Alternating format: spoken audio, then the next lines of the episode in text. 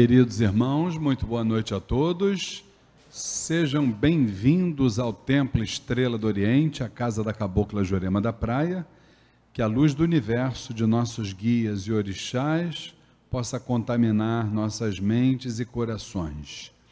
Estamos mais uma vez aqui neste espaço denominado Umbanda em Debate.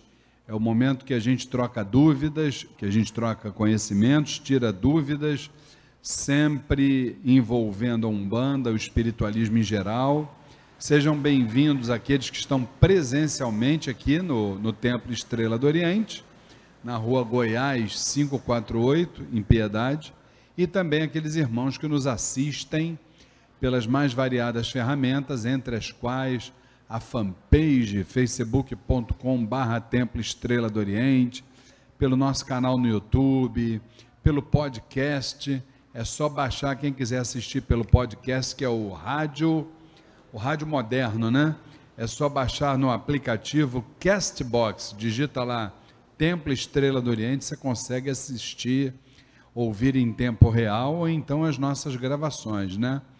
Não deixem de acessar o YouTube do Templo Estrela do Oriente, de se inscreverem no nosso canal, de compartilharem com os seus amigos e principalmente dar aquele toque lá no, no sininho, porque aí quando chegar um novo vídeo, aí você vai ser informado. Lembrando que toda semana a gente está mandando um monte de vídeos, muito material, muita coisa boa para a gente aprender, né?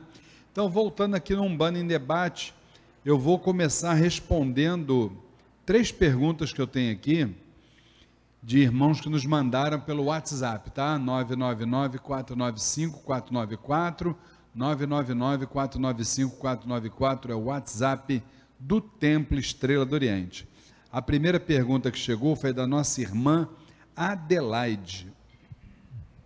Ela disse que ela teve um sonho, ela denominou a falange da Ibejada de Ereis, tá? Ereis, para quem não sabe, é uma terminologia mais aplicada, né? as escolas de Umbanda mais africanistas em relação à falange da Ibejada. Então, ela diz que foi dormir muito cansada e tal, e teve um sonho que acordou com sete, segundo ela, sete ereis com um punhal dizendo que iam matá-la. Olha só que loucura, gente. Minha irmã Adelaide a gente precisa entender, antes de mais nada, o seguinte: os nossos sonhos, invariavelmente, é, eles, eles, eles, vamos dizer assim, eles traduzem muito o momento que a gente está vivendo na vida, entendeu? E muitas vezes. Então, é, a gente precisa fazer um exame, saber como é que as coisas estão funcionando, né? porque às vezes isso acontece. E existem outras ocasiões que são pensamentos que já, já estão arquivados no nosso arquivo, que de, de morto não tem nada, né? que é o, a chamada glândula pineal, e, e muitas vezes um arquivo dali se solta por uma razão específica, né? e aí isso cai numa mente consciente, cai num sonho, dentro de um sonho mediúnico. Eu, uma vez, eu fiz uma palestra sobre sonhos e vou ser muito sincera a você aos irmãos que nos assistem. É, nós temos na nossa, no nosso cérebro mediúnico, nós temos uma mente, é, vamos dizer assim, ativa, que é aquela mente que capta tudo aquilo que existe em termos de realidade. Essa, essa, essa mente, ela julga segundo o estado de espírito desse ser humano. Ela julga aquilo ali como bem ou como mal, e ela transmite para uma outra mente que nós temos, que é essa aqui atrás, no, na glândula pineal, aqui na altura da nuca, ela joga para ali como se fosse um arquivo morto. Essa mente que ali está, ela não tem outro sentido a não ser arquivar. Entre as duas mentes tem uma outra, uma outra realidade ali, que é como se fosse um muro separando as duas, né? É como se, se esse muro impedisse desses pensamentos, dessas, desses arquivos, né? Incluídos ali no, no nosso, no, na nossa glândula pineal, impedissem que esses, esses arquivos voltassem para a mente ativa, essa mente que, que raciocina e tal. Mas às vezes, por uma razão que nós ainda desconhecemos, é, alguns, é, alguns desses pensamentos que já estavam na glândula pineal retornam, né? Então, os sonhos, o que a gente pode trazer para vocês, que os espíritos já nos, já nos disseram, é isso: que é, os sonhos refletem muito, muito, muito, muito o nosso estado de espírito naquele momento, né? Então, que a gente possa se aí, aí já fica uma recomendação minha para você, minha querida irmã Adelaide, que a gente possa vigiar nossas mentes, nossas palavras, nossas ações, né? Que a gente possa se autoconhecer, porque nós ainda não temos uh, o domínio sobre as nossas mais inclinações. Então, tudo pode acontecer nas nossas vidas. Então, eu re recomendo isso. Procurar viver conectada com o astral superior, isso é sempre preferível, né? O ser humano, quando se desconecta de algo divino, o ser humano se perde no caminho, com certeza absoluta. Tá bom? Espero ter lhe respondido.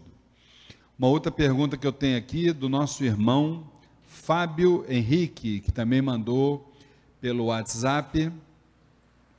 É, ele disse que todas as segundas-feiras que ele pode, ele está aqui conosco no Templo Estrela do Oriente. E está dizendo aqui que ele ouve em muitos canais que a melhor maneira de saber qual é o seu guia, seu protetor, é na incorporação. E aí ele pergunta para nós: quem não está num trabalho de incorporação, quem não está num trabalho mediúnico, como é que faz? Olha só, meu irmão Fábio, é, eu vou ser muito sincero para você, sabe? Eu acho que existem duas realidades é, em relação a um ser humano, em relação do ser humano para com a parte espiritual. Vamos lá. Existe um estágio onde o ser humano está vivendo a crença, a crença na espiritualidade. E existe uma outra fase que esse ser humano está vivendo a convicção das verdades espirituais. Se não vejamos, o ser humano, quando ele está vivendo a crença, é aquele momento que eu costumo dizer nas minhas palestras, nos cursos que eu ministro, é aquele ser humano que ele olha para a imagem lá de Ogum e ele, ele sabe que Ogum é São Jorge, sabe que Oxum é Nossa Senhora da Conceição, por exemplo, né, que São Lázaro é o Mulu, e para por aí. E existe aquele outro ser humano que ele já está na convicção das verdades espirituais. Como é que é a convicção? É aquele que resolveu fazer com que a parte espiritual fosse a sua prioridade na vida. Então, quando a gente elege a parte espiritual como algo é, número um em tudo aquilo que a gente faz, a gente se aprofunda nos estudos das verdades espirituais. Aí a gente começa a descobrir com o tempo, por exemplo, que Ogum não é São Jorge e muito menos São Jorge Ogum. E assim sucessivamente os outros orixás. A gente começa a entender o orixá na essência e não somente na sua forma. Entre outros saberes, não é isso? Com relação à descoberta das nossas entidades, meu irmão Fábio Henrique, eu acho que esse tipo de informação só a sabedoria de terreiro é que pode nos auxiliar, nos auxiliar a descobrir. Porque o que que hoje está acontecendo? Hoje, é, entre outras realidades, a gente até vê pessoas se utilizando, entre aspas, de métodos oraculares para descobrir seus orixás, para descobrir as entidades com as quais trabalha, para descobrir tudo em parte espiritual. Só que o caminho não é esse, pelo menos na minha visão doutrinária, não é. Eu tenho apenas e tão somente esse ano vai fazer 42 anos respirando umbanda. Eu nunca precisei ir a qualquer lugar para saber qual é meu orixá, qual é minha entidade, nada. Porque esse tipo de informação, em primeiro lugar, isso aí revela uma relação de foro íntimo entre você, meu irmão Fábio Henrique, e a sua parte espiritual. Se é entre você e a sua parte espiritual, não tem que entrar método oracular nenhum aí é, uma, é um equívoco. É um equívoco. O máximo que pode e deve entrar aí é um bom orientador, que aí no caso seria um pai espiritual, uma mãe espiritual, porque aí ele não vai revelar para você, porque isso é um equívoco. Porque eh, revelar, quem vai revelar para você é a parte espiritual através dessa simbiose, através dessa química entre você e eles. Então, o que a gente mais recebe hoje em dia é esse papo. Ah, Luiz, fala sobre o caboclo fulano de tal. Fala sobre a pombagira fulano de tal. Como é que eu vou falar, gente? Nos estudos, é, os estudos mostram que quando você fala de um caboclo, seja ele qual for, você está falando de uma falange, um agrupamento de 400 mil espíritos. Então, como é que eu vou falar sobre um dos espíritos que está ali? Tem sentido isso? Não tem sentido. Então, nesse ponto, é a sabedoria de terreiro que vai exatamente complementar. Claro que existem pessoas que ainda não estão, vamos dizer assim, numa condição é, material para se dedicar a uma parte espiritual. Isso a gente compreende. Só que a própria espiritualidade diz que quando o trabalhador estiver pronto, o trabalho aparece, sem ter a menor dúvida. Entendeu, irmão? Eu acho que todo aquele que quiser dedicar sua vida a uma parte espiritual tem todas as condições, desde que previamente possa se planejar. Porque a pessoa se planejando, diz assim: eu quero servir a parte espiritual. Ponto.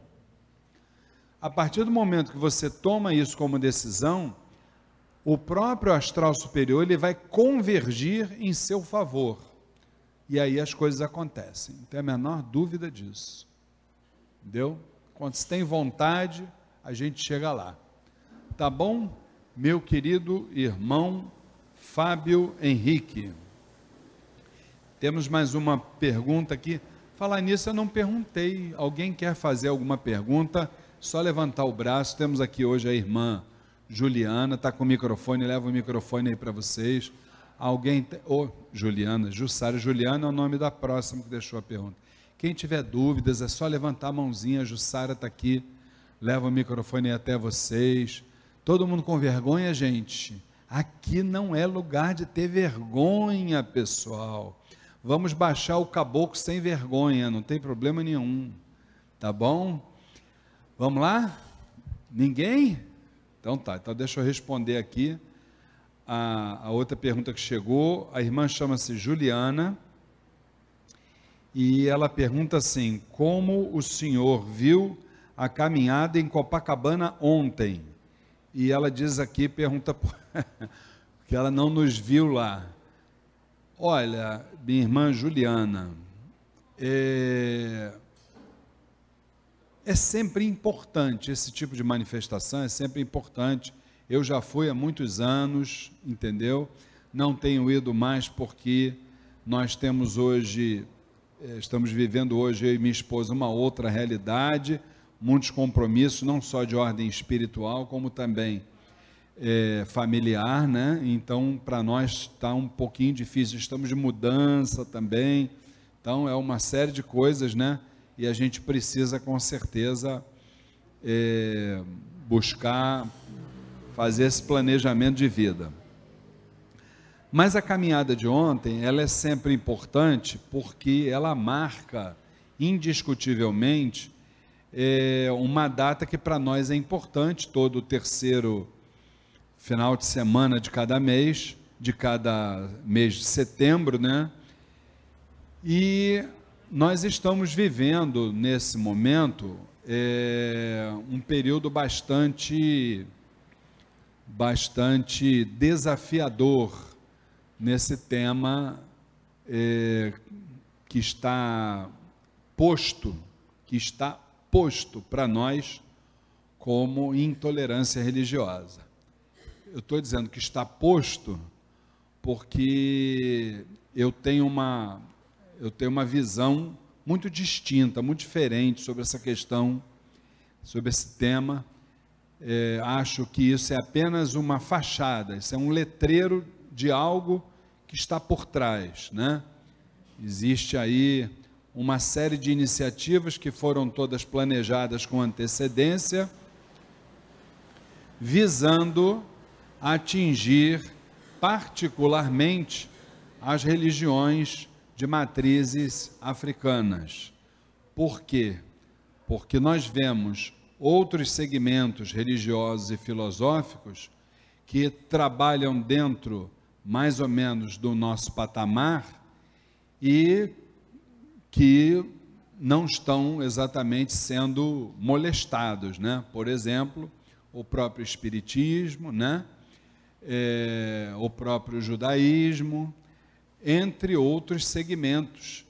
Só que quem orquestrou isso que estão chamando de intolerância religiosa, sabe que é, mexer no judaísmo, mexer com o espiritismo, não é a mesma coisa que mexer com a Umbanda ou com o Candomblé.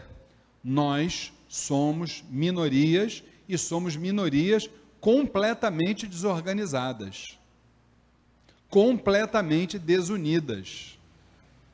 Então é muito mais fácil atingir, por quê? Porque nós somos, com certeza, o elo fragilizado dessa corrente interreligiosa. Então é muito mais fácil atacar quem não tem condições, quem não tem comando, quem não tem quem fale por elas.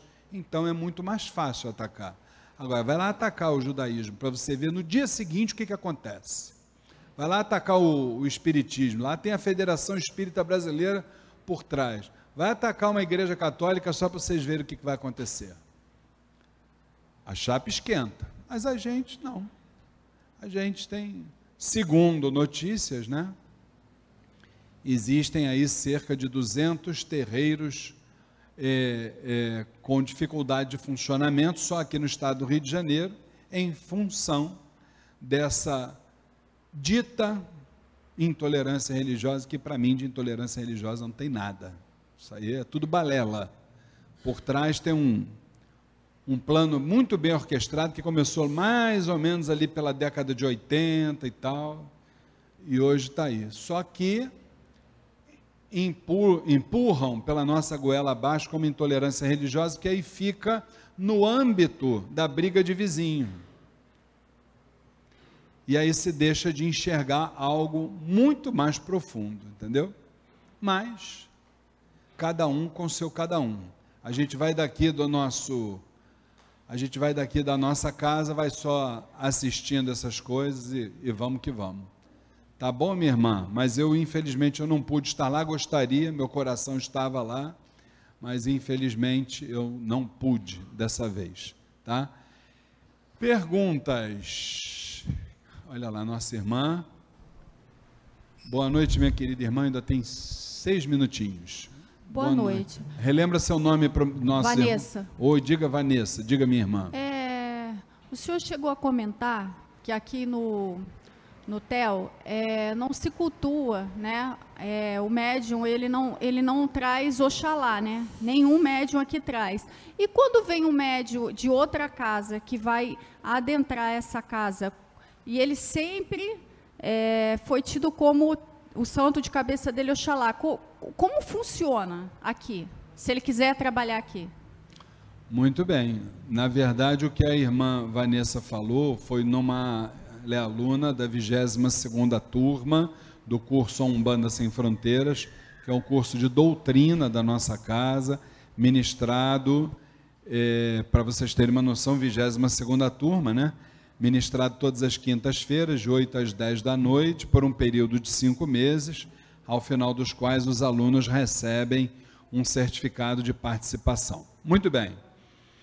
O que nós dissemos na aula, minha irmã Vanessa, é que nós entendemos que todos nós somos filhos de Oxalá e que nós não compreendemos que essa que é uma das maiores vibrações da Umbanda, se não a maior, nós não compreendemos como um ser mortal poderia ter o privilégio, o privilégio exclusivo, exclusivo de ser seu filho. Aí o que acontece? Se a pessoa tem esse tipo de crença e ela vai entrar numa casa de umbanda que não tem esta visão doutrinária, ela tem, na verdade, duas alternativas. Ou ela vai é, mudar a sua visão doutrinária e se adequar à visão doutrinária da, da casa, o que seria o ideal, ou, por, por, por outro lado, se ela não concordar com isso, obviamente, ela vai ouvir o, os seus orixás sendo dados por uma entidade, que é a mãe espiritual aqui da casa, e ela vai desconsiderar essa essa, vamos dizer assim, essa manifestação da entidade dirigente da casa. Agora, cabe, obviamente, uma, uma ressalva, né? Se a gente vai para uma casa espiritual e, se for o caso, né? Se for o caso, a gente é, não acreditar naquilo que a mãe espiritual coloca, porque nós tínhamos uma grande, confesso a você, nós tínhamos, eu e minha esposa, uma grande preocupação quando nós é, iniciamos, abrimos essa casa aqui há 12 anos atrás, né? Ano que vem fazem 13 anos. Nós tínhamos uma grande preocupação em relação a essa questão da revelação dos orixás de coroa e da confirmação desses orixás de coroa. Né? Nós tínhamos essa preocupação. Como fazer? Então, com a graça de Deus, a nossa mãe espiritual, está aqui representada por esse vulto, Cabocla Jurema da Praia, ela chamou para si essa grande responsabilidade, que é uma grande responsabilidade. Para mim, eu até diria, depois desses quarenta e tantos anos de Umbanda, que não é a maior responsabilidade dentro do terreiro, é uma grande responsabilidade, mas não é a maior delas. Até porque, como eu disse na aula, nós falamos sobre esse tema, nós sabermos o nosso orixá de coroa, nossa vida não vai mudar por causa disso. Eu disse e repito, com certeza. A nossa vida só vai mudar a partir de uma mudança de posturas nossa. Aí sim, aí ela muda. Fora isso, a gente pode saber tudo quanto é orixá, entidade, é, vai mudar nada, entendeu?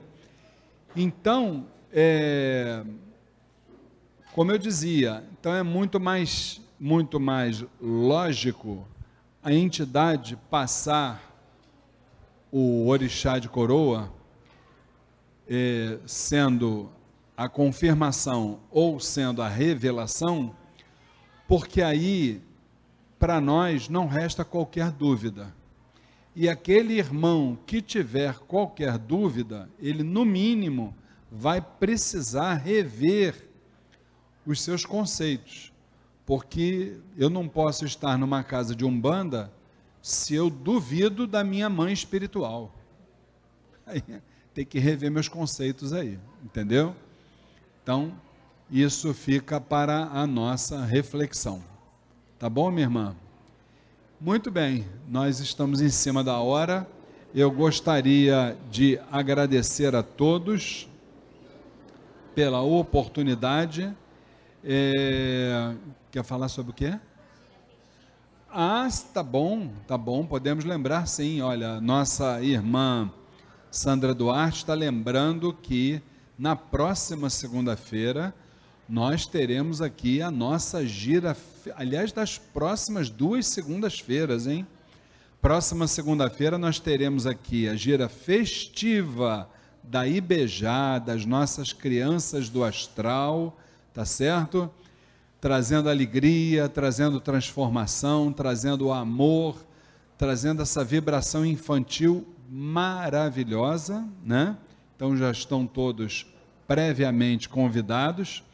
E de hoje a 15 dias, ou seja, sem ser a próxima segunda-feira, a outra, graças à misericórdia divina, nós teremos a gira festiva de Xangô, viu, Frai?